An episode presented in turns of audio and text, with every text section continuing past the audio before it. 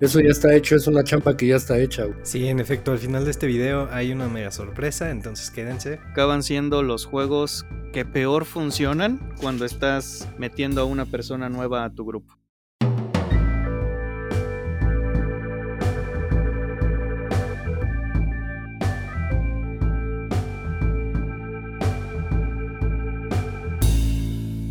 Bienvenidos a un nuevo episodio de Tupi Talk, un podcast de juegos de mesa donde juntamos a tres individuos, todos apasionados por el cartón. Los saludo Josh y como siempre me acompañan las voces del Grinch de los juegos con animalitos Mario y del Krampus de los juegos con polióminos Omar. ¿Cómo están chicos? Bien Josh. No, sí me gustan los juegos con animales. Digo, díselo a Cascadia, díselo a Cascadia. Nada más es ese particular y quiero hacer el, la aclaración puntual. Lo que pasa es que parecen de esos stickers que, que salían en los chicles en los ochentas. Este, no, estaba vivo para ese entonces. Que tienen, bueno, lo que no salían a ti, digo, le salían a la gente que, que ya estábamos vivos en los ochentas, que son así como brillositos y de una, una calidad deplorable. No quiero decir que, que no estén bien hechos, o sea, fueron pensados así pero en mi cabecita loca hago una asociación mental con, con eso y, como que no. Yo, fíjate que hay una iconografía que viene detrás de las cartas, que son nada más siluetas. Esas hubieran estado puta de peluches en, las fichas de madera. Sí, creo que se hubiera visto mejor, pero no sé, creo que creo que hubiera perdido un poquito del encanto y se hubiera visto muchísimo más abstracto, lo cual pues tú lo agradecerías, ¿verdad? Pero Ajá, sí, yo creo que ya tiene más que ver con un poquito la preferencia, pero eh, es bello. Digo, asombrosamente creo que la paleta de colores jala muy bien. Sí, pues ya, ya le habían pagado el arte a Betsobel, tenían que, implementarlo. ya con la expansión llegaron otros discos más, entonces. Sí, están bien raros. Cambiaron el color. hay, hay variación de color y hay este, bueno, lo, lo de siempre, lo de casi siempre, ¿no? Que ya ni vale la pena ahondar en ello, pero pues se agradecería que, prestaran más cuidado y atención a, a, esos detalles. Sabemos que les vale un pepino, pero pues aquí lo decimos. Y pues bien, bien, George, muchas gracias. Este, ¿Tú cómo estás, Omar? Bien, no tengo ni idea de la referencia del día de hoy. Escuché Corpus. Krampus. Krampus es El, opuesto de Santa Claus. Fíjate que ni, ni lo conocía, oye. Secuestra a los niños que se portan mal y los y se los come. Ah, Órale, no sé se los coma, la pero pasta de Santa Claus. Exacto. De hecho, es una leyenda ahí, no sé, creo que alemana o ah, algo así. Pero sí, sí, sí. A lo mejor estoy inventando cosas, ni siquiera, a lo mejor ni es alemana, ¿verdad? Pero bueno. Grinch para los occidentales, pues bien, pasándomela bien, ya con el frío de diciembre, entrando a estas temporadas. Y cercanos, bueno, nosotros cercanos a la Rage, en el canal de Josh, muy alejados y llegando a fin de año. ya no, no, no rompas la, la, ilusión espacio-tiempo. sí, sí, sí. Pues nada, ahí busquen los episodios. ¿Está bien? ¿Tú cómo estás, Josh? Bien, yo feliz. Hoy fue un día interesante porque me la he pasado grabando, pero al mismo tiempo llegó Amazon, entonces ando medio cansado, pero feliz con los jueguitos. Vientos, ¿te llegó? Vi la foto, la expansión Dark Nova. Sí, bueno, y no fue Amazon, fue, fue gracias a Geeky Stuff. Fue la, la expansión Dark Nova y el tan esperado por mí, al menos, War Wonders, que es una colocación de los Zetas con polióminos para que pues acá al muchacho Omar le agrade todavía más. Este, y con figuritas de madera bien, bien bonitas. Órale, viento, sí lo, lo he visto por ahí rondando. Ese es este eh, como una civilización, ¿no? Como, como construir tu ciudad o algo así. Sí, conforme vas este, construyendo tu ciudad, tratas de formar algunos patrones que te permiten este, reclamar las maravillas del mundo. Y las vas colocando en tu tablero y por puntos y, ya sabes. Órale, órale. Todo lo, suculento que eso conlleva. Excelente. Acá también llegó por fin Nebula. Híjole, yo le tengo muchas ganas. Sí, después de 10 días de atraso, ya llevaba dos llamadas a FedEx. Se supone que fue por problemas logísticos, ni siquiera fue por un problema de una mala referencia en dirección o algo, nada más. No, Lo que pasa es que FedEx no, no puede, nunca puede. El, fin de, el buen fin siempre se atasca y es horrible pedir con FedEx. FedEx, mejora tu servicio o, lárgate. sí, sí, ahí hubo, una es mala la, Es la primera vez que nos pasa, ¿no? Donde sí, definitivamente nos dijeron así, pues fue carga de trabajo y todos los paquetes que hay en tránsito. ¿En serio? No, acá cada... Pregúntale a las tiendas que, que encargaron Magic fuera de la Ciudad de México o cosas así. Híjole, no, FedEx es un desastre. Aprende de DHL, FedEx. Sí, bueno, aquí DHL bien, casi todos los las tiendas locales utilizan algún algún servicio local o de esos chiquitos, entonces sin bronca y es muy barato. Es más, hasta Redpack tiene mejor servicio que FedEx. Ajá, ajá, este, hay una 99 minutos creo se llama una. Sí, Digo, pero... sin afán de hacer comercial. Pero pues lo resuelven. marcas. Gracias. ya saben, si nos quieren patrocinar, con confianza, excepto tú, FedEx, tú ni, ni pagándome. ya estás en, estás en la lista de Josh, pues ya ni modo.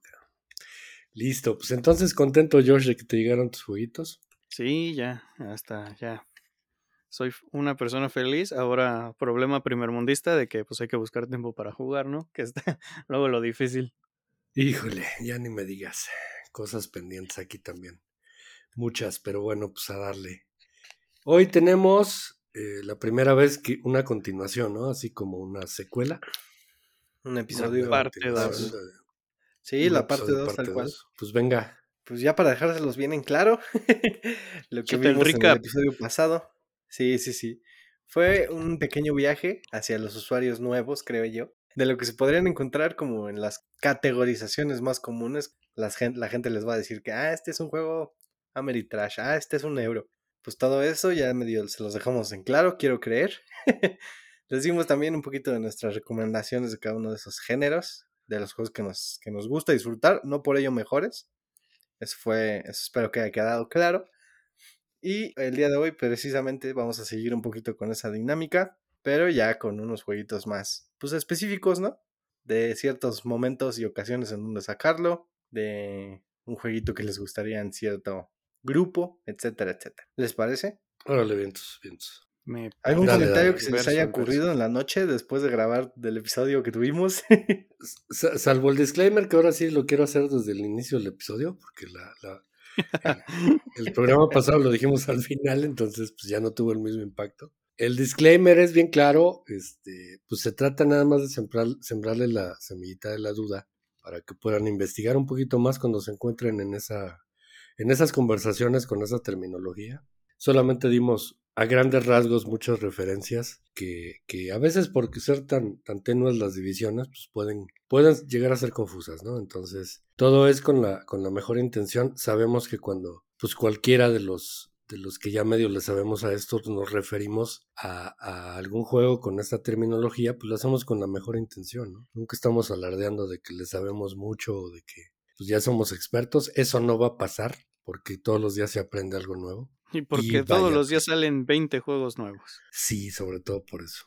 Y, híbridos, ¿no? Para acabarla. Sí, y pues no sé con qué categoría quieras empezar, Omar, a dar los, los hablazos, las antojadas y aquí a, a, no, estar de acuerdo. sí, sí, sí. Nos quedamos un poquito en las naturalezas de los juegos, como una categoría muy en grande que puede ser de diferentes temas, que puede ser de diferentes mecánicas pero pues sí, una naturaleza en que este se juega de cierta forma, el party. Este es un simulador, este es un, ya les estoy diciendo las categorías, este es uno educacional para niños, etcétera, etcétera. Entonces, nos quedamos con el abstracto y ya les platicamos qué era. La siguiente que yo tenía eran simuladores.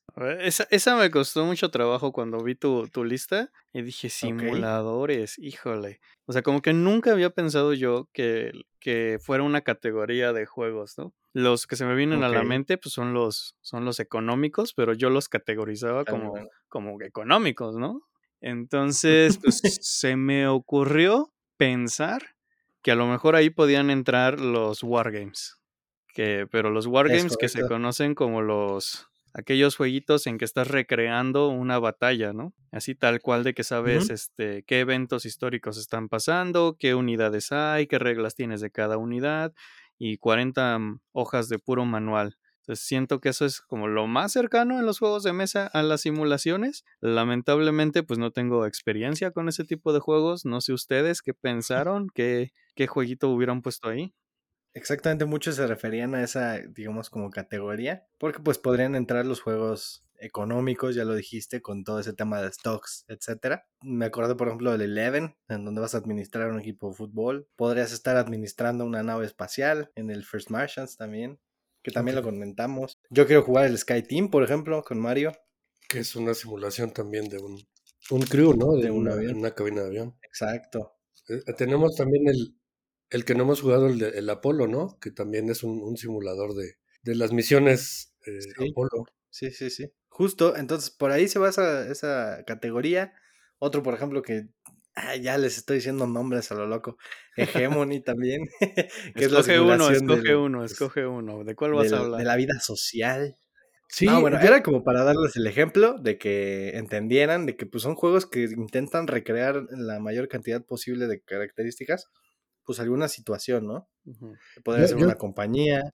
Yo creo que, que, igual es muy, muy tenue en la división. Y hace algunos días platicamos acerca de los juegos de carrera, por poner el ejemplo, de carreras de autos.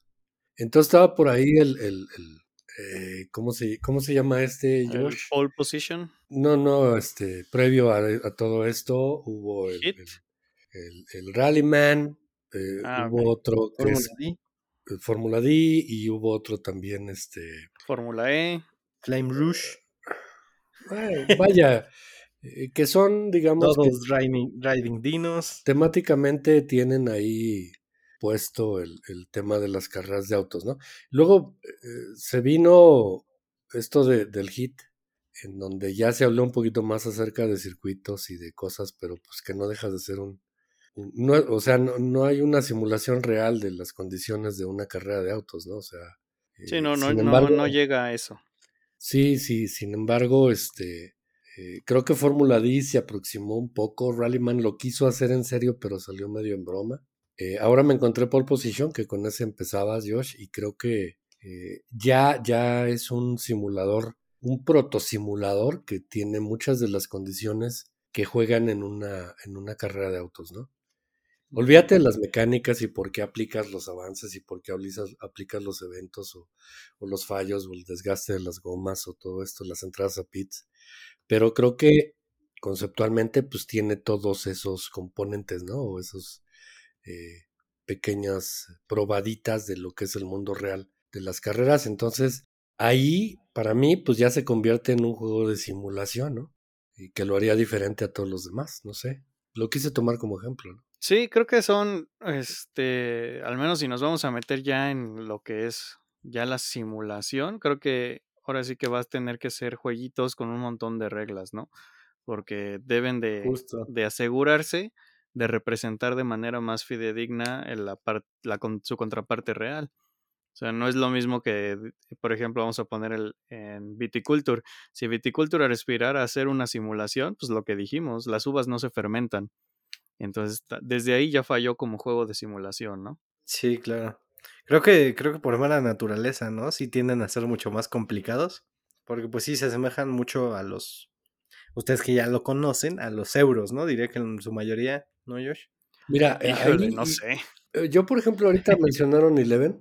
Y este. Y creo que fue el, el, un poquito el desazón de muchos de los backers de ese juego. Porque esperaban como un ambiente más futbolero, ¿no? Y oh sorpresa, pues es, es un ambiente empresarial, es un ambiente económico, de cómo, de cómo llevar la empresa, ¿no? Yo no diría que la decisión de... Eleven fue por eso. No, por lo que haya sido, creo que hubo una parte que sí fue por eso. Eh mm, no estoy tan seguro, porque casi siempre te lo vendieron como Football Manager y cualquier persona que hubiera jugado Football Manager ya sabía que era la parte empresarial, la parte de gestión y demás. Ese universo sí, hay otro que no, Josh. Hay otro de jugadores que solamente dicen eh, hay fútbol, hay tarjetas de jugadores y hay partidos. Sí, pero te lo estoy diciendo desde que yo estuve dándole un poquito de seguimiento a la retroalimentación en redes sociales que daban del juego, e inclusive la misma editorial eh, como que se quejaba del hecho de que mucha gente no lo quería probar no por el hecho de lo que tú estabas diciendo, sino desde el, otro aspecto, sino que era un juego de fútbol y como no me gusta el fútbol no lo quiero jugar. Sí, entonces ese, ese para mí fue el, el clavito que le dio al juego. Ya después podemos meternos a las mecánicas y todo, que la simulación del partido se me hace estorbosa y engorrosa, pero bueno. Como que quiso entrar todo a fuerzas. Este, quise tomar ese ejemplo porque, pues, creo que nosotros estamos en una banda de arribita, en donde hacemos una investigación y sabemos qué estamos haciendo. Pero creo que el 80% de las personas que están empezando a, a, vaquear juegos o que incluso están empezando a conocer canales y, y, qué caramba está pasando con los juegos de mesa modernos, pues sí, o sea, hay un gancho ahí que inmediatamente pues muerden y luego te das cuenta pues que no hay, no hay tal cosa, ¿no? Como el caso del zoológico en Ark Nova, ¿no? O sea, pues el tema es un zoológico, ay, no sé, tengo mis dudas porque pues, eh, insisto, puedes caer en la parte de gestión, de administración y, y todo lo demás. Entonces, eh, nosotros porque ya le sabemos, ese es el mensaje pero creo que la intención aquí de, este par de episodios será decirles aguas porque, pues sí, o sea, no, no solo es el... No, no van a encontrar lo que esperan si es que lo que quieren es una...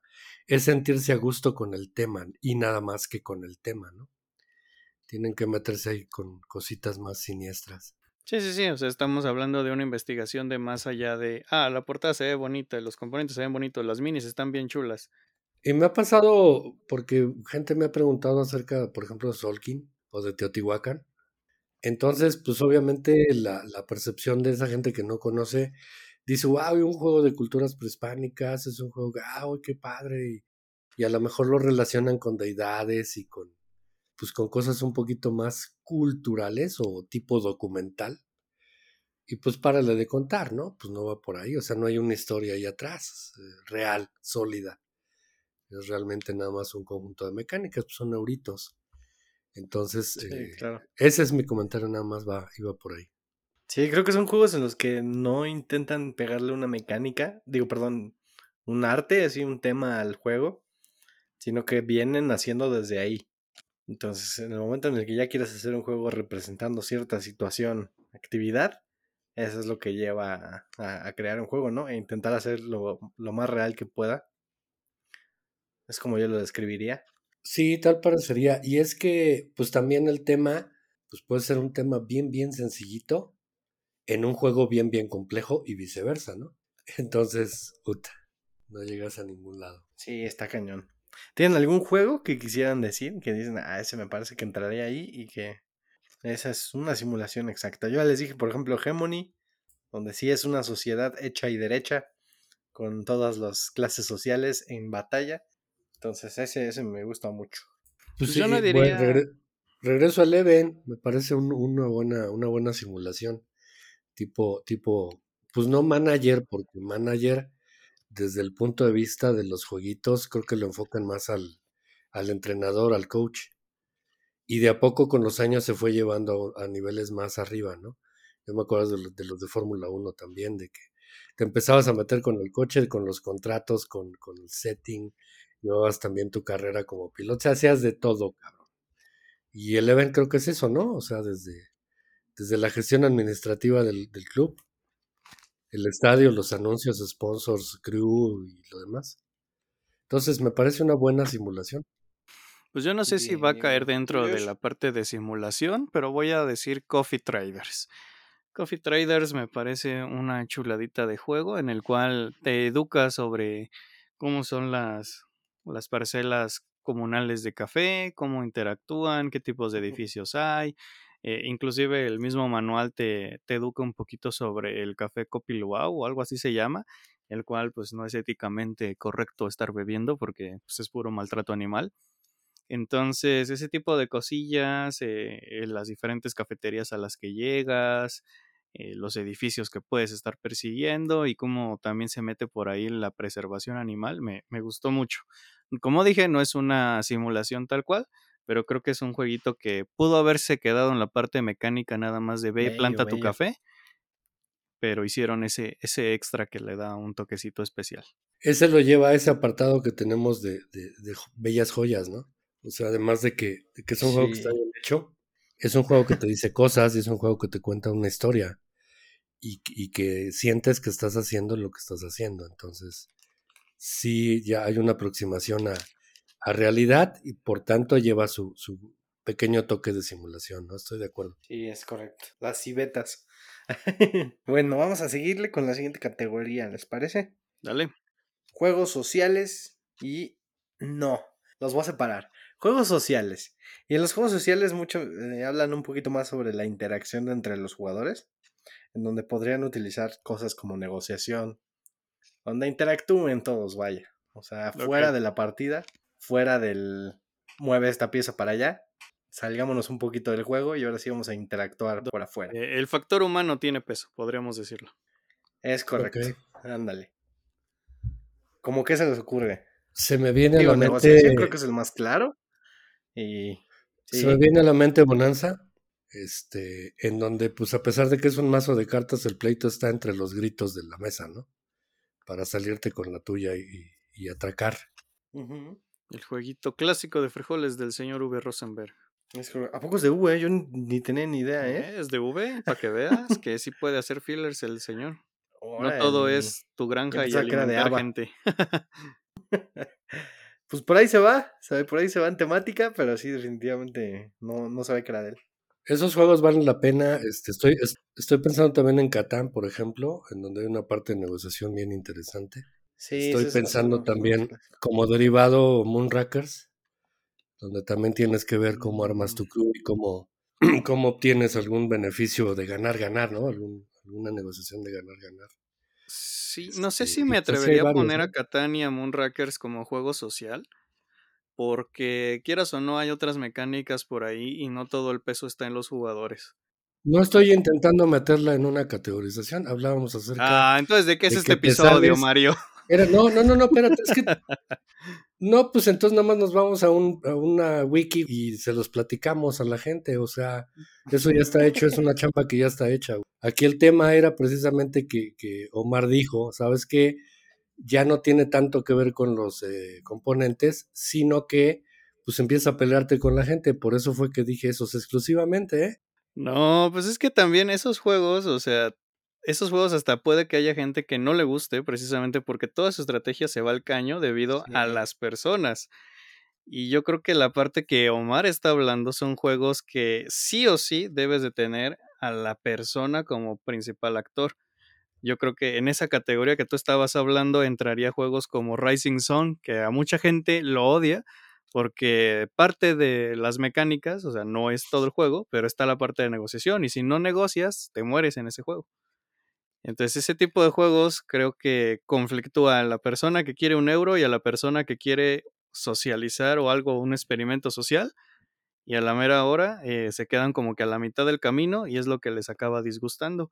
Y hay algunos otros que les encanta y esos juegos que mencionas yo los pondría más como un espacio híbrido. Quizá no tan, tan, tan híbrido, pero sí no los metería ni en una ni en otra.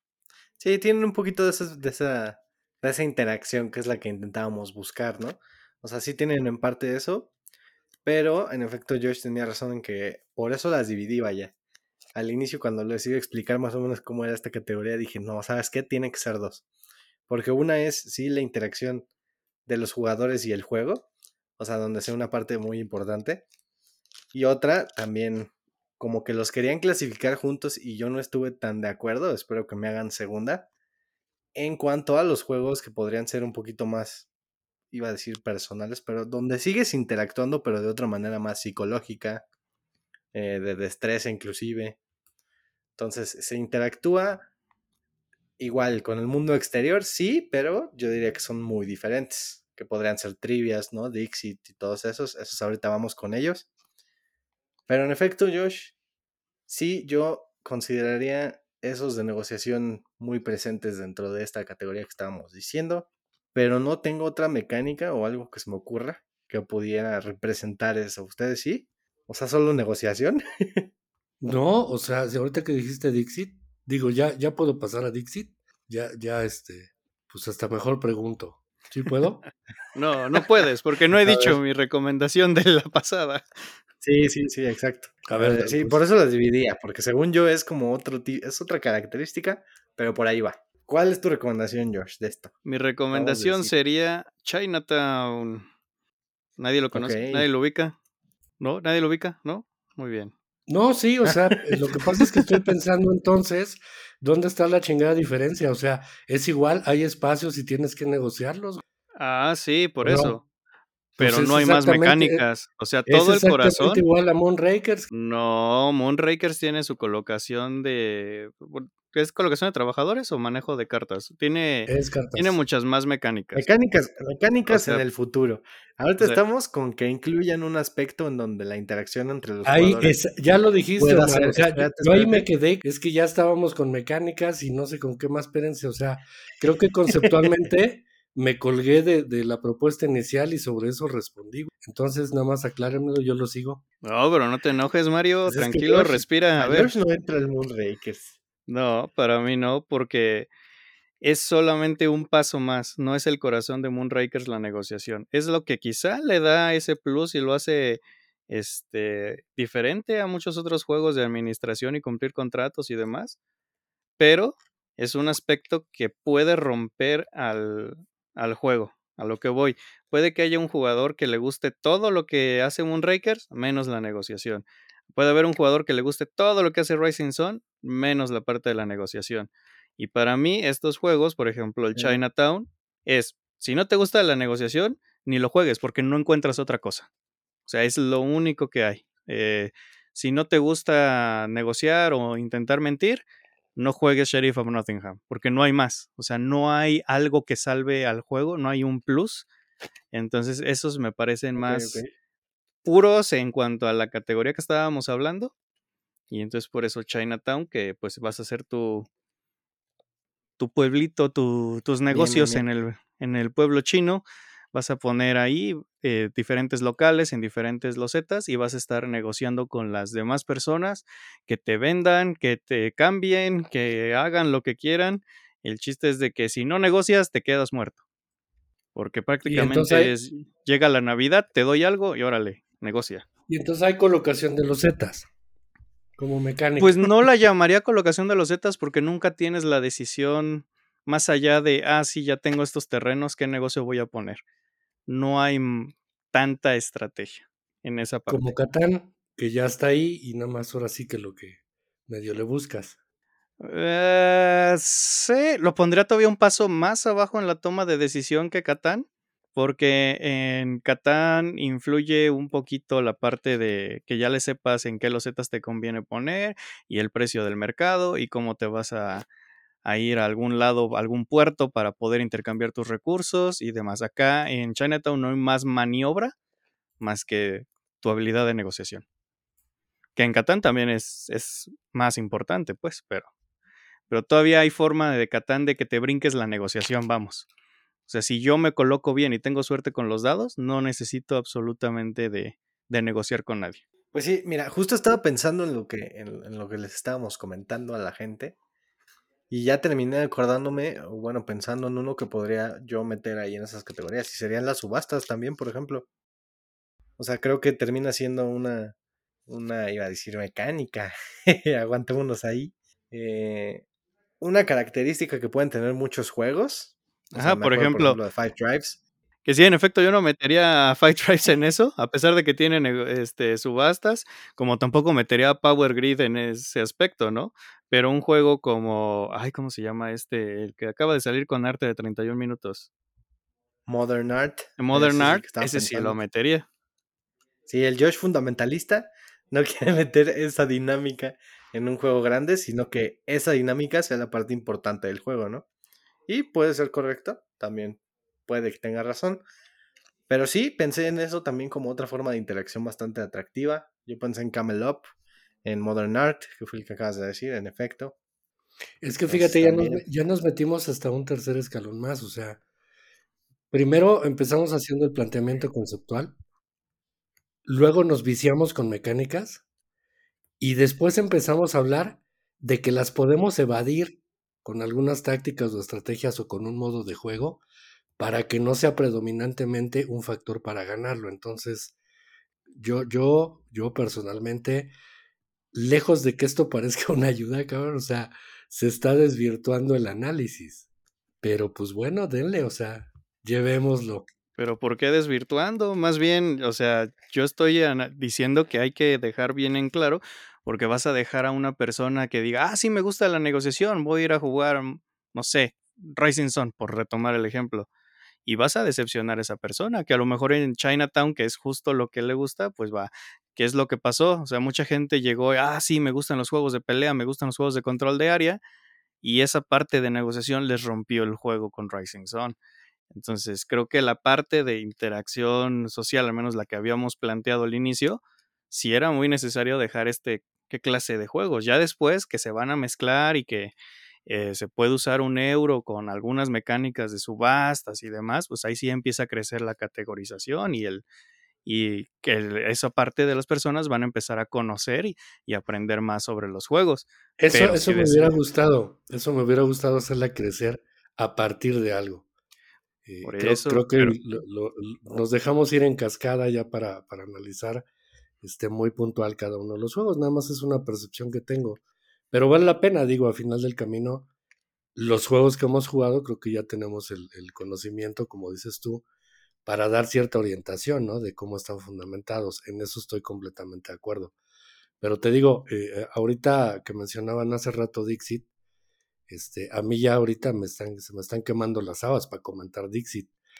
Pero, pero creo que no. Es que esa es la siguiente categoría y yo creo que Mario ya quiere dar paso a esa. No, no, no, no, no, es, no, es que, no es que quiera pasar ahí, sino que no sé dónde estoy, güey. O sea, yo insisto, conceptualmente me quedé con la interacción de la gente en donde te miras a los ojos y tienes que hacer algo para que impacte en el juego. Eso para mí era toda la charla. Sí, pero no. Mm, creo que la parte de la interacción era importante que la, que la encontrara la gente. O sea, que supiera que está haciendo algo que influye fuera del juego, pero pues no necesariamente utilizas de otras cosas ¿Cómo si los necesitas para el Dixit? es que está entendido que, Y la categorización que yo les iba a proponer y que, mucha gente la hace es que utilizan cosas de psicología, destreza, cosas más personales y habilidades hacia esos juegos. Por eso es que medio los separaba. Que nada tiene que ver con la funcionalidad de interacción que tienen. Ahí ya me estás mandando ondas de tipo mecánicas, ¿no? O sea, el blofeo y otro tipo. Así entiendo que entiendo, es que entiendo que son habilidades que tú tienes para socializar, negociar e interactuar en una mesa de juego. A ver, entonces ya para salirnos de este agujero de gusano al cual caímos, este, yo creo que para fines prácticos los juegos sociales, al menos como yo entiendo esa descripción, eh, son jueguitos en los cuales vas a tener una o dos reglas y de ahí en más todo, todo va a depender de lo que a ti se te ocurra, de lo que puedas mentir, lo que puedas negociar y demás. Entonces, jueguitos donde ya hay más reglas, ya para mí entran en juegos, dígase X tipo de juego, colocación de trabajadores, este, euros, bla, bla, bla, diagonal, con negociación o con subastas. Entonces, así es como yo los veo. Entonces, por eso para mí nunca va a entrar en esta categoría de, juegos sociales. Eh, no sé, como los ejemplos que había mencionado, Power Grid, o sea, a pesar de que tiene negociación, a pesar de que tiene el blofeo, no, para mí no es un juego social. Ahora, si nos vamos a la descripción así burda de qué es un juego con interacción social, pues entonces todos los juegos de mesa van a entrar, porque quieras o no, o sea, si yo te empiezo a ver con ojitos de perrito triste cuando me quitas un lugar o cuando me vas a quitar un lugar en Bitoku, pues entonces ahí yo ya te estoy manipulando y chantajeando emocionalmente, o a lo mejor hasta motivando a que abuses emocionalmente de mí. O estás echando a andar al, al compañero contra el de junto o el del otro lado de la mesa también. O sea, ya, ya entran ahí las poker face y demás. Pero sí estoy de acuerdo contigo. Mira, eh, yo creo que aquí lo más importante es que eh, en, algún punto creo que la relevancia que tiene el querer hacer esas rebanadas o esa categorización puede no ser la mejor comunicación. ¿eh? O sea, puede, puede llevarnos a, un, a unas encrucijadas de güey, o sea, deja de decir tonterías y vamos a ponernos a jugar, y eso es lo que yo siempre les he dicho aquí. Entonces, eh, precisamente la confusión que se da cuando hablamos primero conceptualmente acerca de, interacciones y de experiencias de juego, cuando ya se ve eh, permeada, insisto, por mecánicas, y después le pegas la parte de estrategias, y después le pegas la parte de reglamentos, puta, se vuelve una locura. Por eso es que yo la, la siempre insisto en aislarla, ¿no? Y por eso el, el, pleito con ustedes ahorita. Este, porque me la pintó bien chido, Omar. Yo pensé que era un, poco más conceptual. Qué bueno que hiciste esa aclaración ahorita para que pues, sea lo más útil para la gente que nos escucha. y nada más que eso, ¿eh? nada más que sea útil. Eh, y pues bueno, ¿cuál era la otra categorización, este Omar, después de esta? La de ahora sí viene Dixit. Ah, ahora sí viene Dixit.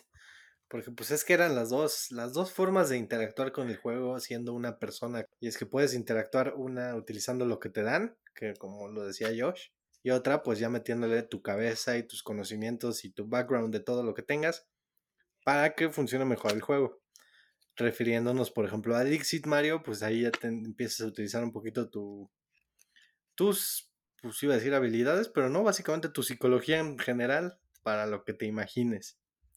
Para algún proceso creativo que vas a medio utilizar ahí. También entraban y la gente los metía en los de destreza, en donde habilidad motriz importa. Conocimiento con los trivia. Eso muy general. Habilidades del ser humano. ¿Qué opinan de ello? ¿Podría ser categoría o no? Para Mario entra como interacción o no. Es, que, mira, ahí ya estamos hablando de, qué es lo que se hace y cómo se hace. Este, hablando exclusivamente de la gente, creo que son esas tres cosas que dijiste, eh, engloban muy bien de lo que es la experiencia de juego. Número uno, eh, juegos como Dixit, en donde pues no sabes si lo estás haciendo bien o lo estás haciendo mal, pero lo estás haciendo. Sí. Eh, y nada más tienes que sacar lo que, lo que te viene, porque cuando quieres empezar a, pasarte de vivo, pues ni te conviene, porque mm, pues no vas a ayudar a los demás a que te den puntos. Y si quieres ser demasiado asertivo, tampoco, porque pues ya ves que si todos están en la misma señal, pues tampoco es bueno. Entonces ese juego lo veo así como muy, muy experiencia ya, ¿no? O sea, está chido. Luego la otra parte de conocimientos generales, pues también es como una charla sobre mesa, güey. O sea, llega a ser hasta hiriente, ¿no? Que alguien lleve el liderazgo porque pues, tiene mayor conocimiento por cualquier razón, por preparación académica, por edad, por lo que sea. Este, creo que no tendría que ser algo competitivo. Y por último, los de destreza, misma cosa, güey. O sea, este, pues te la pasas chido y ves ahí el ejercicio con dedos y con, con equilibrios y con lo demás, pero pues hay gente que no se le da, güey. Entonces, este, pues quedan más como juguetes y como pasatiempos, creo yo. Eh, no sé cómo veas tú, Josh. Pues siento que ese último argumento de que hay gente que no se le da, pues puede aplicar para todo, ¿no? O sea, hay gente que no se nos da el ajedrez y acaba siendo un bonito centro de mesa. Pero creo que esta parte se refiere más a, a las habilidades. Estoy de acuerdo en que la parte de, de trivias y demás es algo que tampoco soy fan porque siempre gana el que sabe más, ¿no? O sea, no hay una oportunidad real de, pues de que tú, aunque no sepas, pues colgarte. Entonces, por eso creo que Apples to Apples o hay un juego de mesa de ese estilo en el cual puedes apostar a que tal persona está correcto. Entonces, de todas formas, aunque tú no sepas, si le apuestas a quien sabe, puedes ganar. Entonces, me gusta cómo le dan la vuelta a ese problemita, que fue también lo que hablamos hace tiempo de la eliminación de jugador, ¿no? Que inclusive ya hasta algunos Ameritrash pues están alejando de eso. Hay otros que no, hay otros que lo abrazan, como Nemesis, por ejemplo. pero, pero sí. Y la parte de que yo resalto de Dixit es el hecho de que es un juego que crece con el grupo que lo estás jugando. Es un juego que al inicio, pues, en especial si lo empiezas a jugar con desconocidos, pues no hay ni referencias, ni sabes qué hay en común. Hasta después de las primeras dos, tres cartas que dices, ah, ok, esta persona vio las caricaturas de los 80, ah, este otro, eh, pues le sabe al fútbol. Y entonces ya puedes ir adaptando tu, tu conocimiento al mismo juego. Entonces, creo que esa parte me parece muy valiosa, pero también es el es lo que ese tipo de juegos acaba quemando, ¿no? Y tristemente, a pesar de que son los juegos más sencillos de enseñar, siento que acaban siendo los juegos que peor funcionan cuando estás metiendo a una persona nueva a tu grupo. Porque tu grupo ya tiene interacciones, ya tiene eh, historias y demás. Y el que metas a una persona nueva hasta lo puede hacer sentir excluido. Así de, ah, yo no entendí la broma local, ¿no? Estoy de acuerdo. Y es que todo es en base a suposiciones. O sea, ahorita tú esas asociaciones mentales que tienes de cómo, de cómo ves a un jugador y lo que está haciendo, en el caso de Dixit, pues no deja de ser una suposición. Puede no ser así.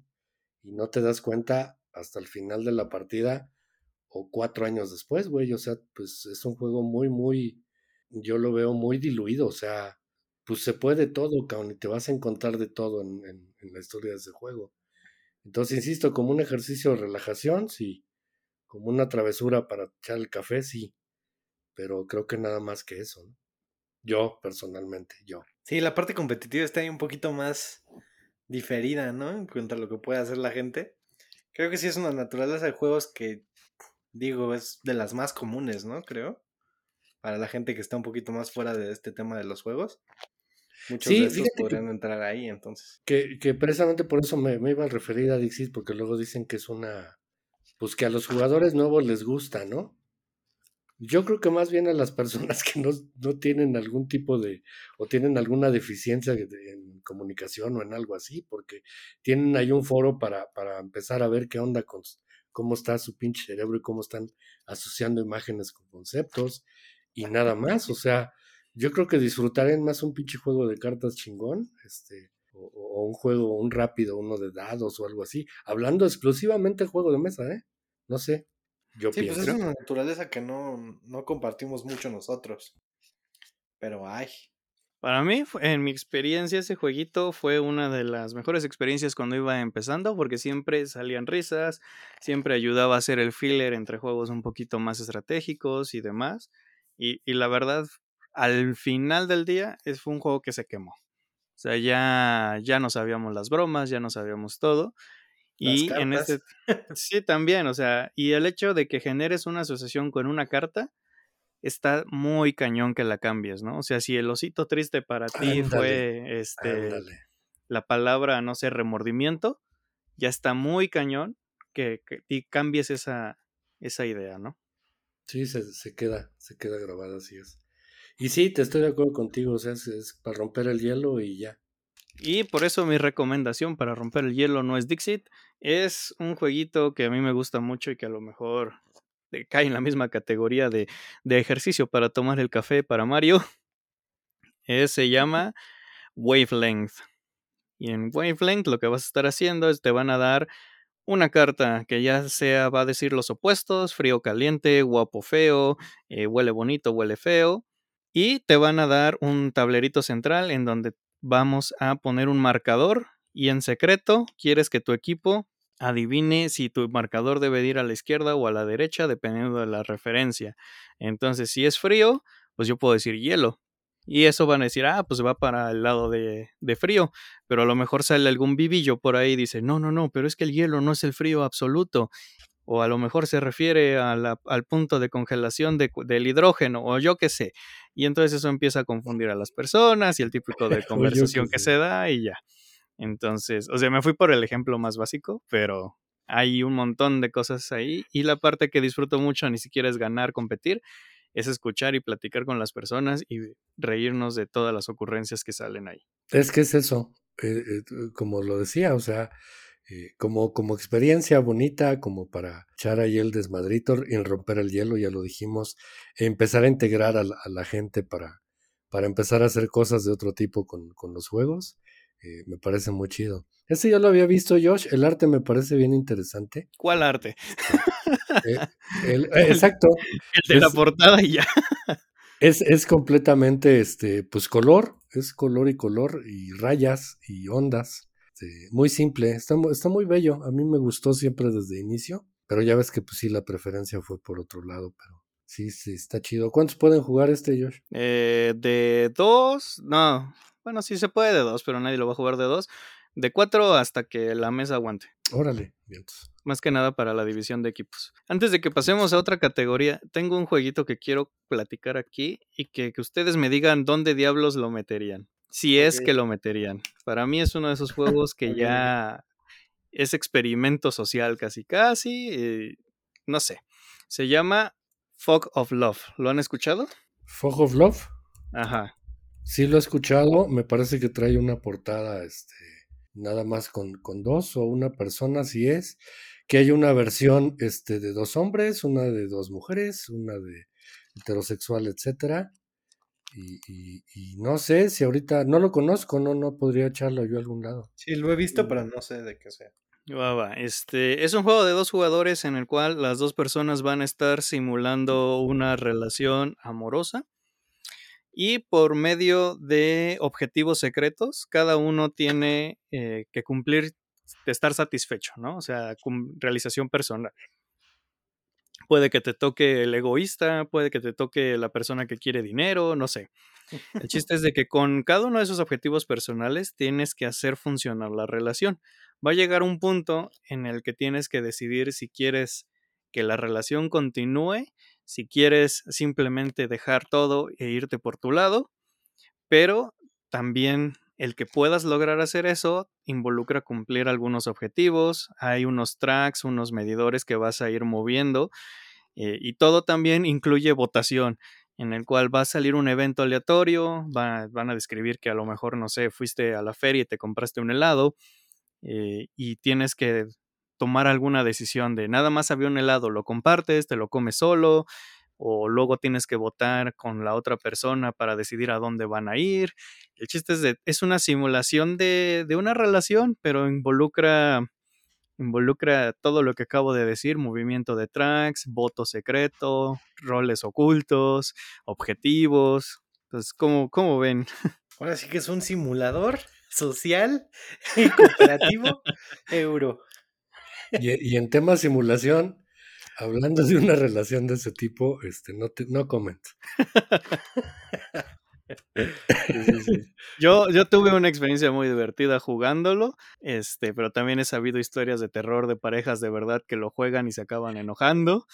Ándale, es, lo, es, lo, que te iba a decir, porque digo, para los que ya tenemos carrera delictiva en esos menesteres, güey, es la mejor herramienta que tienes para dar rienda suelta a una serie de cargas emocionales y mentales que no sabes, entonces. Deplorable. No, no, no, no, qué cosas, güey. Deplorable. De hecho, o sea, justo por eso eh, es que te dan objetivos personales, como para poner esa barrera de realidad, me imagino, al diseñador, eh, de, ah, es que yo no lo hice porque yo soy una mala persona, es porque mi personaje quería volverse millonario o quería volverse famoso, o no sé. Pero de todas formas, o sea, separar esa parte real Sí, no, está el juego, pero bueno, no cualquiera lo puede hacer. Voy a ver alguna partida, se ha de poner bueno, ¿eh? Órale. Eh, en el canal de GNG hay una partida de Aldo y yo jugando ese juego. Este, Aldo acabó tatuándose su nombre, digo mi nombre, eh, y yo solamente quería utilizarlo, pero bueno. Hay que verlo, hay que verlo. Pero me, me, acordé de ese jueguito, porque ahorita justo englobaba todo lo que habíamos estado mencionando, la parte social, la parte cooperativa o semi-cooperativa, eh, mecánicas de otros juegos que ya están un poquito más elevadas, por ejemplo, el manejo de tracks, o, eh, roles ocultos, este, votaciones, y, y la parte de simulación y todo, pues dije, ah, creo que, creo que es un ejemplo perfecto para decir que hay cosas que pues simplemente y sencillamente la clasificación solo te ayuda a describirlo, no a, no a emparejarlo en alguna, en alguna zona. Y creo que, bueno, eh, es el tipo de, ejercicios que a veces suelen utilizarse en, los cursos de formación y en los cursos de desarrollo de las organizaciones.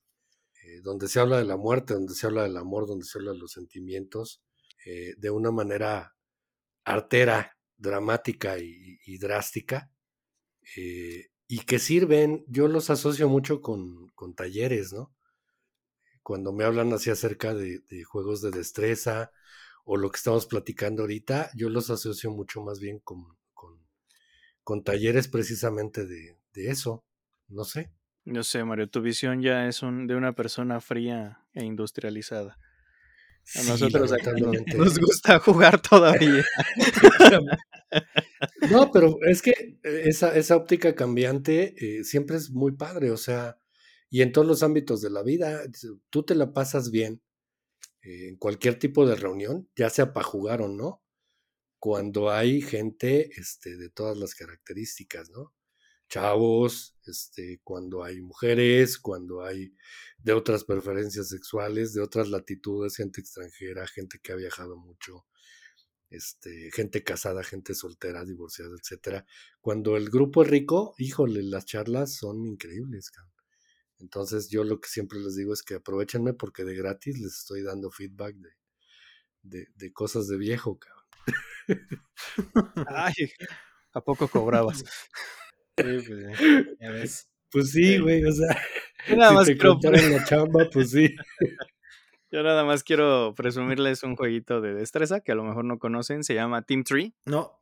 Es un juego de destreza para tres personas. Eh, ¿Ubican la imagen de los changuitos, el de no veo, no oigo, no hablo? Sí, por supuesto. Ok, pues está inspirado en eso.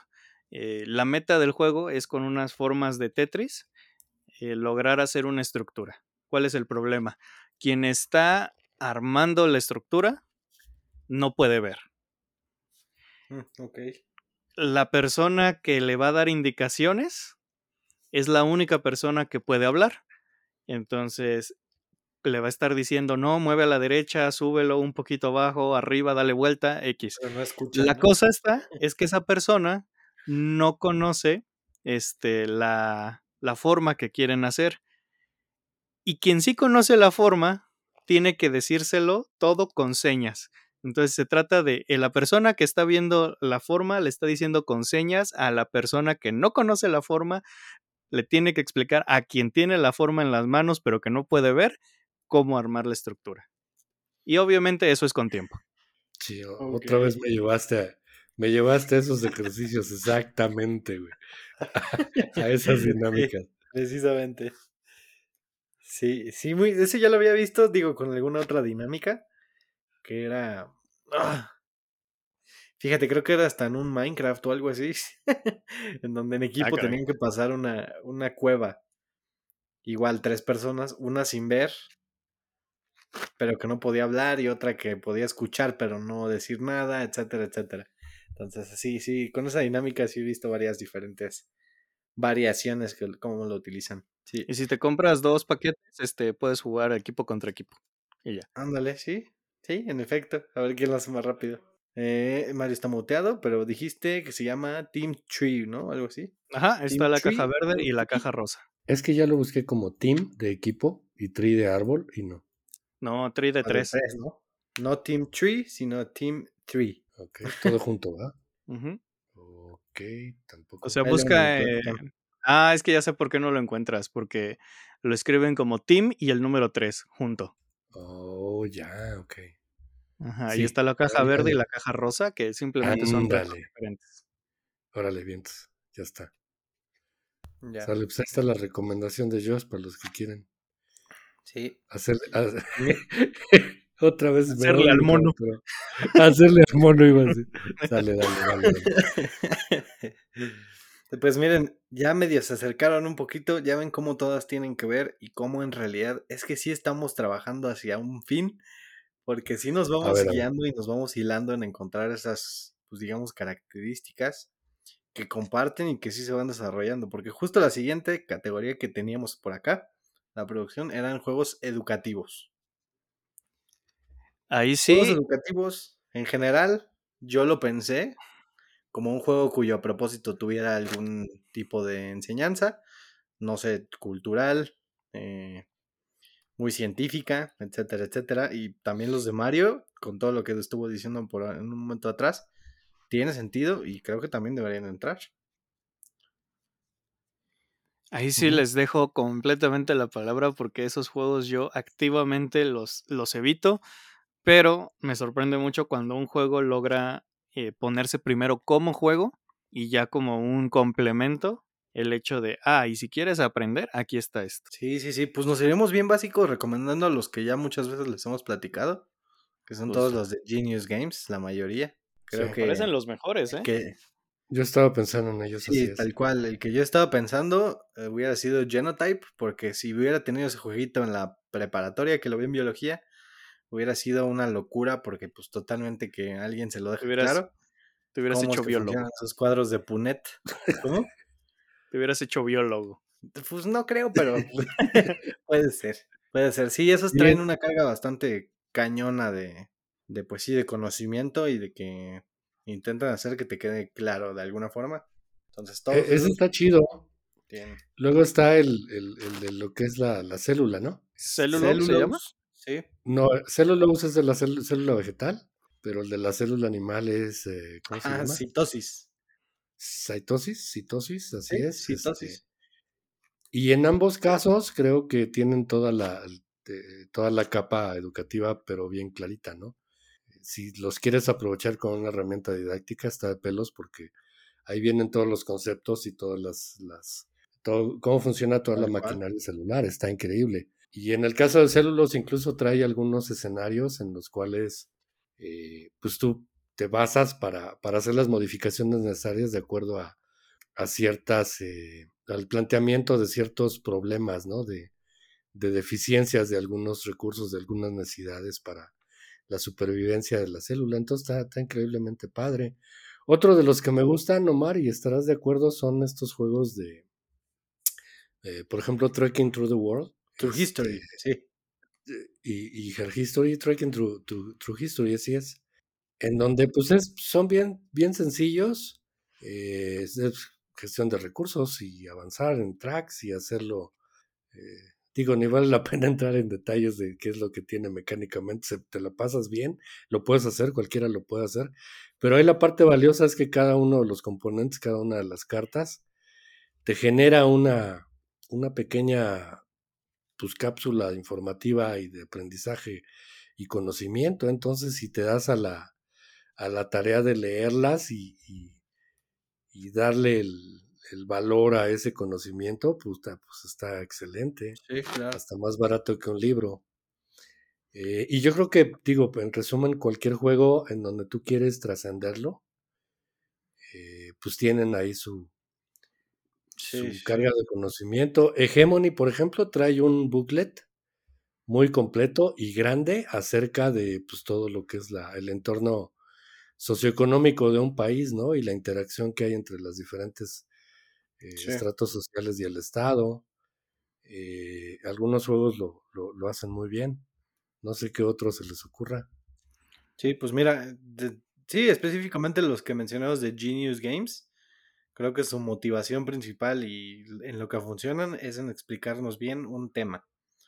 Pero sí, en efecto, yo diría que muchos o la mayoría de los juegos tienen que ver con su tema y que sí te pueden explicar o te pueden llevar a un, a un conocimiento diferente. Si se acuerdan del episodio pasado, hablábamos y Josh mencionó eh, justo del ah, animales que acabamos de hablar, Cascadia, donde los biólogos sí le encontraban sentido, ¿no? A eso. Entonces, en todos, en todos crean que, que puede haber ahí una. Que para que Mario esté feliz con su, con su odio a Ark Nova. no, me, me, dijeron, esos mismos biólogos me dijeron que no tiene mucho sentido las partes de los animales. Ah, es que, no le saben que cómo funcionan los animales y todo, que, que, eso sí se lo sacaron de. E, es, lo que a mí ah, me dijeron. Yo solo le transmito el mensaje. ¿Estás hablando de Ark Nova? Ajá. Ah, ok. No, pues ya ves que ayer lo platicaba. Perdón, ayer no, el episodio pasado. Este, acerca de que, pues es como un zoológico, pero pues ahí, tanto la parte económica de las, eh, pues, las corporaciones o las universidades que, que, te brindan beneficios, como lo realmente ahí la, la biodiversidad y, y los eh, ¿cómo se le llama eso? Los enclaves que tienes para eh, encerrar a cada animal, pues no, no es una simulación, o sea, es, es, divertido, creo. Sí, creo que, creo que los animales... ya tan educativo. Sí, los animales que tienen colmillos van a tener veneno y algunas acciones que afecten a los otros rivales, pero pues sí, ahí definitivamente lo que mueve a esas cartas, pues termina siendo que si es un animal, un león, es que va a traer muchos tickets, va a ser muy espectacular.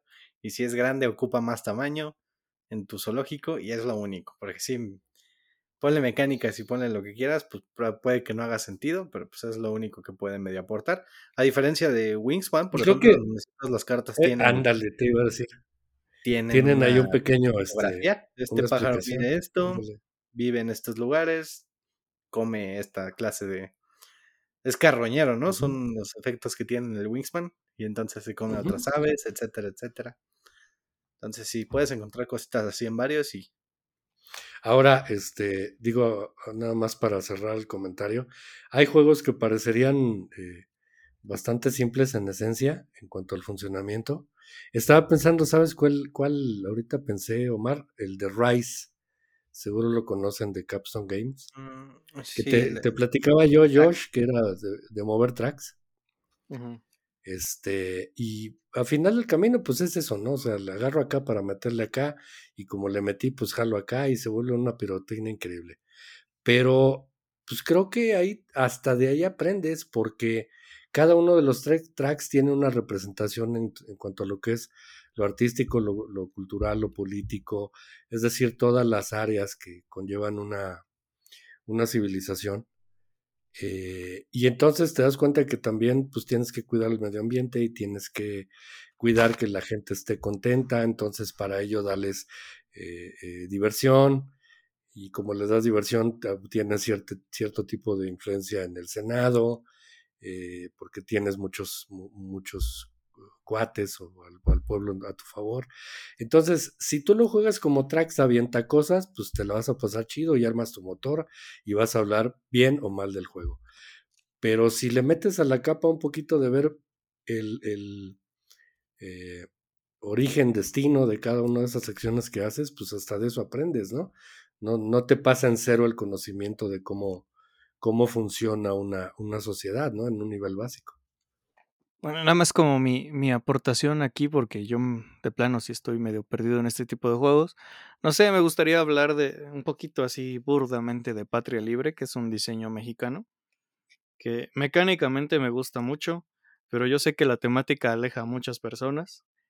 Y, pero precisamente hay otro grupo de gente al que la temática justo le llama mucho la atención. Y creo que es un buen ejemplo de un juego en el cual mecánicamente está bien hecho y si quieres te puedes adentrar porque las cartas van saliendo en periodos, entonces nunca va a suceder X evento mientras que este otro evento mínimo haya salido en, el, en la línea de tiempo y se haya descartado, eh, los lugares por los que empieza algunas este, de las facciones tienen sentido, el valor de, de, las de las localizaciones en el mapa, entonces creo que es de esos juegos que puedes disfrutar, pero si te clavas en la mecánica, eh, digo, en la temática, vas a encontrar varios detallitos y guiños que pues resaltan la investigación que se hizo. Sí, en efecto es otro de los que se nos antoja. Ahí también. Ese va a ser, va, a ser compra obligada en la red, yo creo, si es que anda por ahí. Va a estar para que lo este, pruebes. Perfectísimo. Sí, lo vamos, a, dar y vamos a ver qué tal está. Otro de los juegos es este Perdón, Omar, nada más para cerrar, hacer redondito lo que decía Josh con ese tipo de juegos. Este, eh, este otro de rusos contra norteamericanos, que se llama Twilight Struggle. Root. Twilight ah, Struggle, así es. este, eh, pues también, digo, las cartas están plagadas de información y de hechos históricos. También se van dando en, en una línea temporal bastante lógica y también las consecuencias de la activación de esas cartas, pues tiene una repercusión geográfica, ¿no? En hechos de, pues que, que, tienen que ver con los mapas en sí. Si lo juegas nada más como los puntos rojos y puntos azules, se puede y lo vas a disfrutar, pero ese conocimiento ahí está para que se aproveche. Y ahí va el, la, la, capsulita de Mario, este, tampoco sufran demasiado, o sea, no se asusten, como decía Josh, ¿no? Eh, hay juegos que parecen demasiado serios, eh, y no, no es tal, o sea, la diversión y la, el pasártela bien con un juego de ese tipo está ahí, aunque quieras no meterle tanto interés a, la parte textual, ¿no? A la, parte cultural y de conocimiento general. Entonces, atrévanse. Sí, pues bueno, ya cerrando en la hora de este programa, creo que ahí terminaron mis. Esta categorización no, queda una. diferente que es. No la quiero decir. Bueno, va. No, claro que sí, el de para niños. Sí, a ver, a ver, juegos para niños. También la gente le interesa saber, o sea, pesado, ¿eh? ¿eh? Le interesa saber un poquito y como que la gente piensa siempre entrando a este mundo que los juegos son para niños, pero no. Hay juegos específicamente para niños, los cuales la verdad es que no conocemos muchos, pero pues no sé si tengan alguna recomendación, algo que quieran decir. Y, y, es que justamente por eso quería yo que justamente por eso quería yo hablar de esa categoría. Y es que al igual que como cuando luego hablas de los juegos introductorios, cuando hablas de los juegos para niños, eh, se empieza a crear una barrera y empiezas a despreciarlos. Y, y así como nos enojamos con la gente que dice, es que todos los juegos de mesa, o sea, englobando, son para niños, cuando pues, sabemos que no, o sea, no le vas a poner un niño a jugar este Through the Ages. Así también, este, Yo sí. No, no hecho este, eh, hay, hay juegos que no porque sean para niños, o sea, que, que, su público objetivo sea de tal a tal edad, no quiere decir que no funcionen con adultos.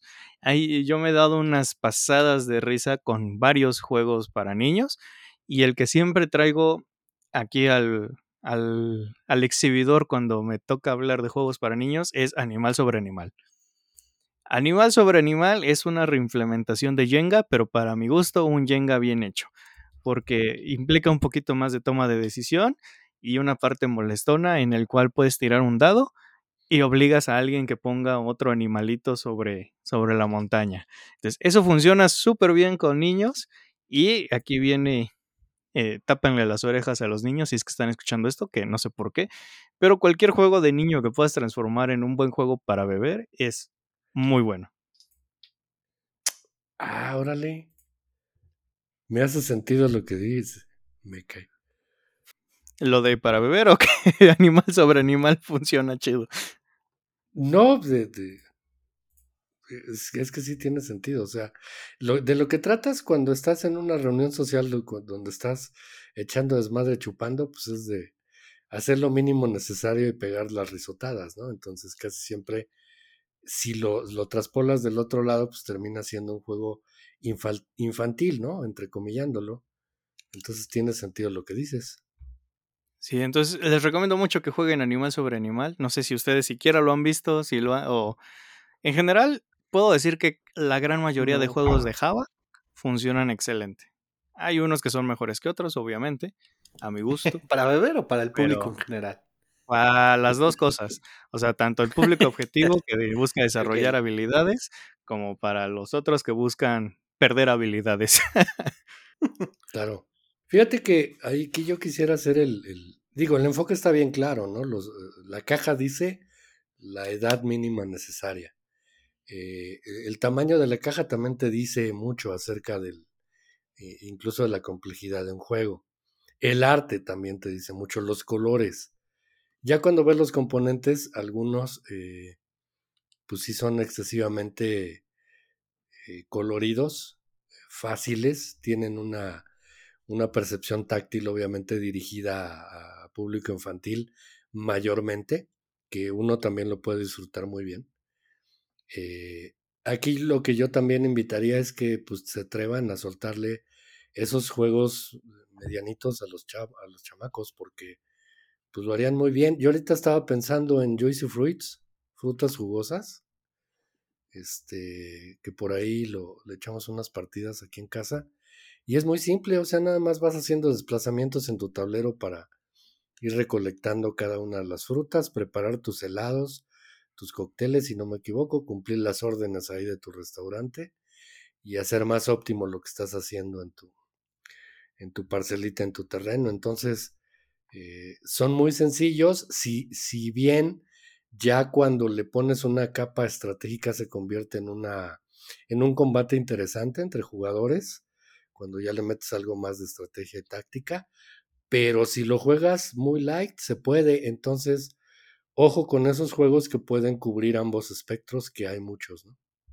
Sí, creo que son de esos jueguitos que, que puedes este, darle muchísimo más vida en tu estantería.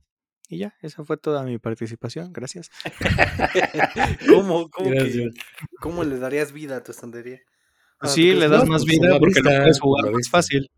¿No? Lo puedes jugar más fácil, ah, sale más rápido y lo puedes jugar con.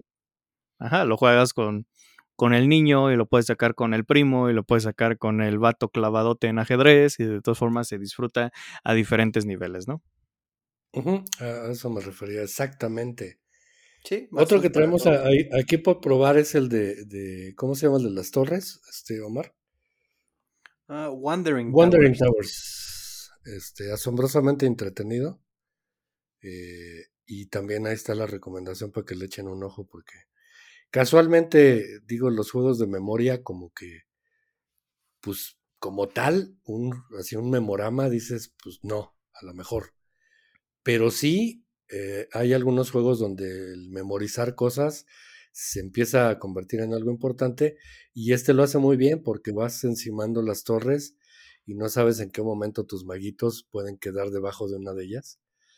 Y después, puta, tienes que llevar el control de, de, de, dónde están y cómo mover tanto las torres como los maguitos en, en las secuencias adecuadas. Entonces se pone, se pone interesante. Otro que me acuerdo de donde importa un poquito el memorizar es el survive, ¿no? Porque tienes que eh, memorizar los valores de tus de tus meeples que estás intentando salvar de la isla. Ah, nadie los memoriza, Mario. Todo es vamos a matar a todos. Sí, es una carnicería. al, menos, al menos la colocación sí debe llevar ahí su estrategia para acordarte. Mira, mira, Omar, te voy a decir mi secreto. Yo me acuerdo de cuál es el 6, lo demás no me importa. Y ya, sí, lo demás es ya, Sí, sí, sí. Estoy de y, y, se siente feo, se siente feo cuando en algún momento pierdes ese control del 6. Híjole. Sí, está cañón. Que de hecho, creo que fue uno de los primeros, el primer juego que jugué con, con Javier. Saluditos a Javier, esté donde esté. Espero saludos, que esté bien. Saludos. Saludos. Eh, ese, ese juego aquí ha sido un éxito en todos sentidos. Han pedido el, rejugarlo. Este, y entonces, eh, pues quiere decir que, que crea la atmósfera suficientemente adecuada para pasarte un rato chingón, pero tiene su estrategia, ¿no? Para ver cómo lo vas, lo vas desarrollando. Entonces, recomendado ese güey también. Y también los chamacos se trepan rapidísimo en ese juego, ¿eh? O sea, ya 8 o 10 años están listos. Sí y hasta se divierten tirando el dado y viendo qué monstruo sale. Es, por supuesto. Sí, pues eso es un poquito de lo que les tenemos para recomendar en, en este aspecto de un poquito para más infantiles, para los niños, para todas las edades. Ya lo dijo Josh. Entonces, pues ahí básicamente termina nuestra categorización, bueno, ni siquiera es nuestra, nos la robamos. nos, nos tuvimos influencias ahí de un artículo en BGG, lo dijimos en el episodio pasado. Y pues esos son las como las que uno pensaría que la gente preguntaría por ellas. Oye, ¿qué es un abstracto? ¿Qué es un solitario? ¿Qué es un tal? ¿Qué juego me recomiendas este para jugar con mi hijo? Porque esa, esa pregunta sale mucho a mesa. Sí, sí, tal cual. Y ya, pues lo siguiente sería. Y ya nos estaríamos metiendo a temas. Perdón, Josh. No, que si le preguntan eso a Mario de que, qué juego le recomiendas para jugar con su hijo, te va a decir On Mars, pues también. sí, ¿verdad? Si su hijo tiene ya 20 Oh, porque me patea, cabrón, o sea. No, también. Ya me estoy volviendo selectivo porque pues está cañón, o sea. Es un hecho de que pues ya, ya dicen que no es lo mismo los tres mosqueteros que 20 años después, entonces. Este, sí, la verdad es que Omar me pone unas buenas pinches pateadas, pero no, yo creo que aquí lo más importante en cuanto a las recomendaciones, cerrando lo que, lo que decías Omar, o aportando a lo que decías, es que este, todo juego es bueno cuando está la compañía, es decir, eh, creo que es importante que a la par que recomiendas un juego, si tienes la posibilidad, pues echa una partida, ¿no? Con la persona que, que te lo está preguntando para que puedas mostrárselo y que pueda ver el funcionamiento porque platicadito a veces, este, y, me remito también a, algunos episodios que hemos ya, ya tenido aquí en el podcast, pues como que sí aporta, pero no es el enfoque que queremos darle de, de recomendaciones planas, ¿no? Sino de, utilizar esa experiencia o ese conocimiento que ya tenemos para que le sirva a una persona y qué mejor que hacerlo pues invitándolo a jugar o sentándote con ellos, ¿no? A mostrarles el juego. Sí, sin duda, y luego, luego no es fácil, pero sí, mientras más puedas saber sobre el jugador, eh, creo que más puedes dar con confianza una, una recomendación. Y a veces, aunque conozcas a la persona, según tú dices, no, este que este juego le va a gustar, que no sé qué. O sea, por ejemplo, muchas personas me decían, es que a ti te va a gustar porque te gusta hacer combos y te gustan los euros y te gustan armar tus combitos como a ti se te antoje. Y decían que yo me iba y me iba a gustar White Castle y mírame nomás. No, no fue para pues ti. No. pero ese es, es, hay un video que lo explica. ah, ok, perfecto.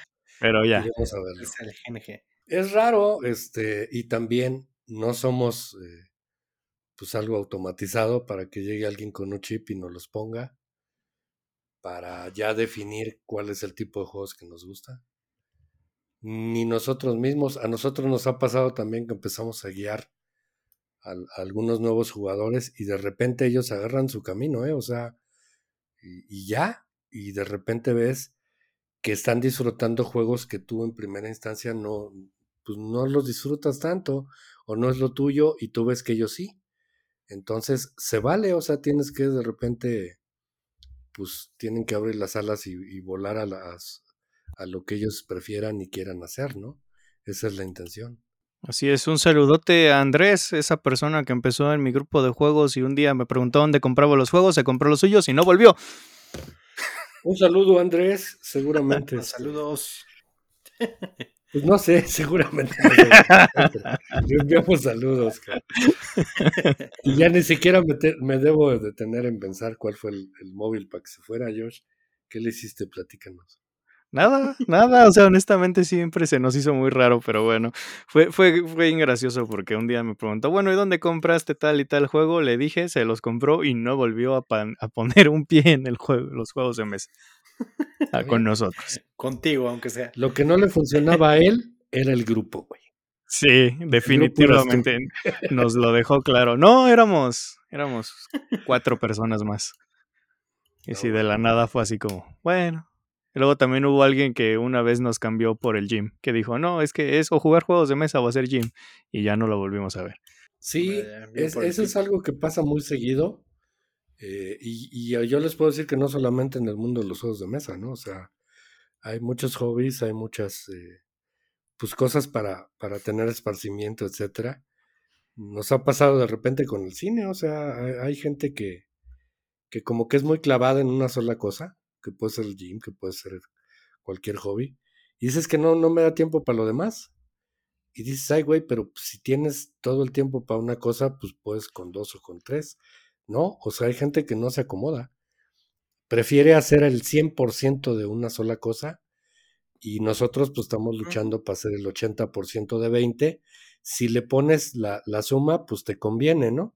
Digo, como yo lo veo, porque pues también en, la variedad está el gusto, pero pues si no, pues no, la gente funciona como quiere funcionar, ¿no? Sí, pues ya saben que todos ustedes que así son fans del programa, que llegan hasta este punto de los episodios, ya se darán cuenta de que para nosotros, pues definitivamente sí es el jugar y jugar, sí es nuestro hobby, pero pues también está la actividad como tal en donde alguien va a decir, ah, pues sácate un juego una vez al mes y también está padre, también qué chido que lo disfruten. No, y también quiere uno pasear y también quiere uno leer un libro, también quiere uno ver una película y salir a algún lado y irte a comer y pues también tienes que trabajar, pinches juegos no se pagan solos, ¿no? Entonces, pues sí, la verdad es que o sea, debería llegar un punto en el hobby en que cuando abres una caja te llegue un paquete de dinero. O sea, ya, ten, ya sabemos que lo vas a gastar. Órale. No sé qué decirte, No sé, déjame, Mario, vivir mi fantasía. Ahorita voy a ir a plantar billetes a ver qué pasa. Me dices dónde.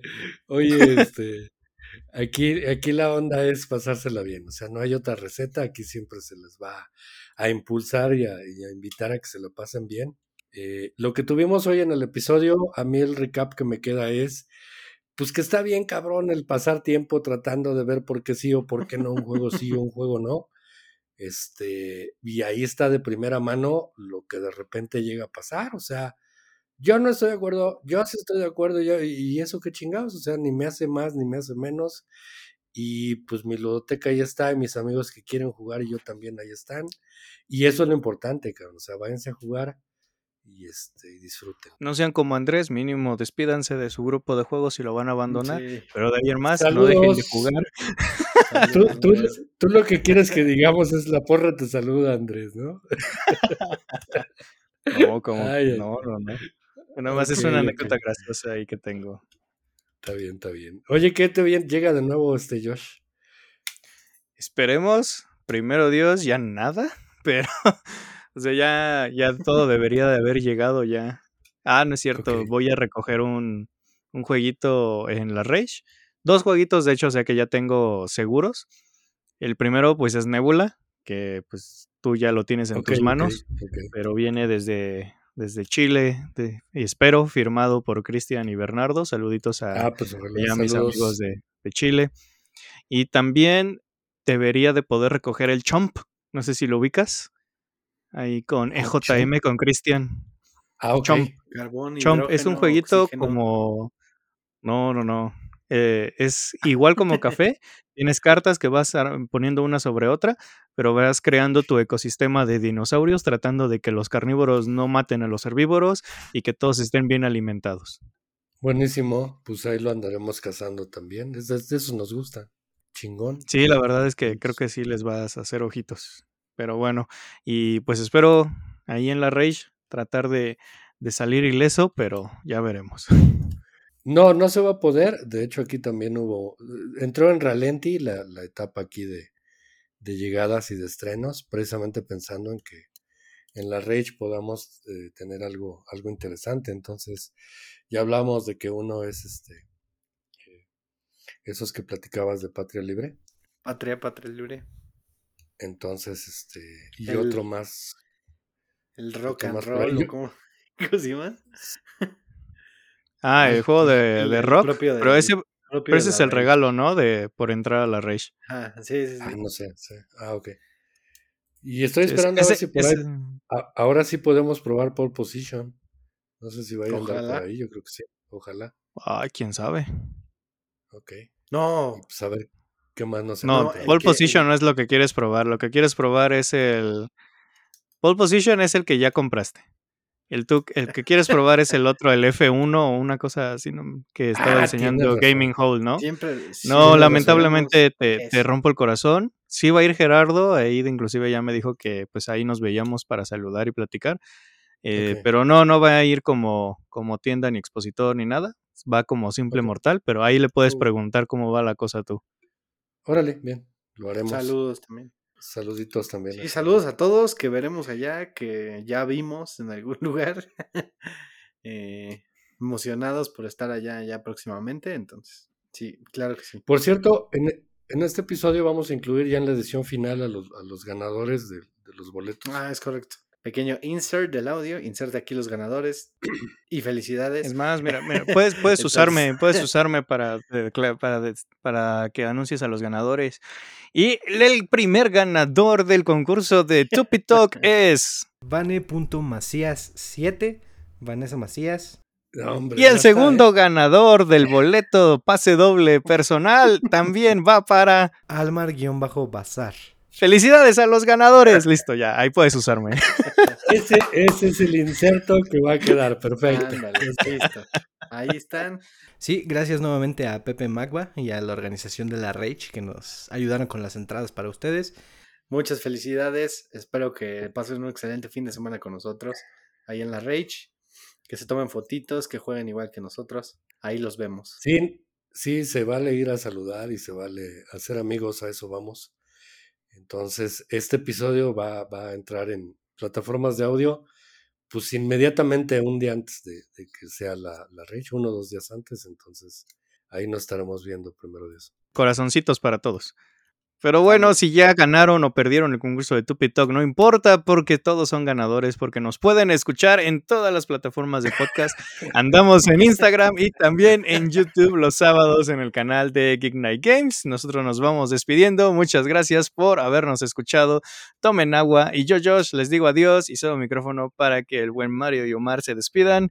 No dejen de jugar. Gracias, gracias por haber estado hasta aquí hasta el final. Felicidades a todos. Gracias, Josh. Siempre un gusto poder estar compartiendo micrófonos con ustedes. Omar, muchas gracias. Y la recomendación de siempre, pues es que no dejen de jugar y jueguen un chingo y se la pasen bien y lean los pinches manuales y véanse los tutoriales y hagan del hobby pues algo entretenido y algo, algo, que, este, pues, que cultive y que, que aporte en su formación y en pasarla bien. Muchas gracias a todos, Omar. Sí, pues en efecto, espero que les haya agradado este episodio, que les haya sido útil un poquito eso, esta, estos par de episodios donde les hemos tratado con muchas dificultades de intentar explicarles un poquito cómo está este rollo. Entonces nada, espero que lo hayan disfrutado igual que nosotros, como siempre. Muchas gracias nuevamente. Y los estaremos viendo en la Rage. Nos esperemos que pasen un buen día, tarde, noche lo que sea que estén viviendo. Muchas gracias. Hasta luego. Bye. Hasta luego. Bye. Bye, bye, bye.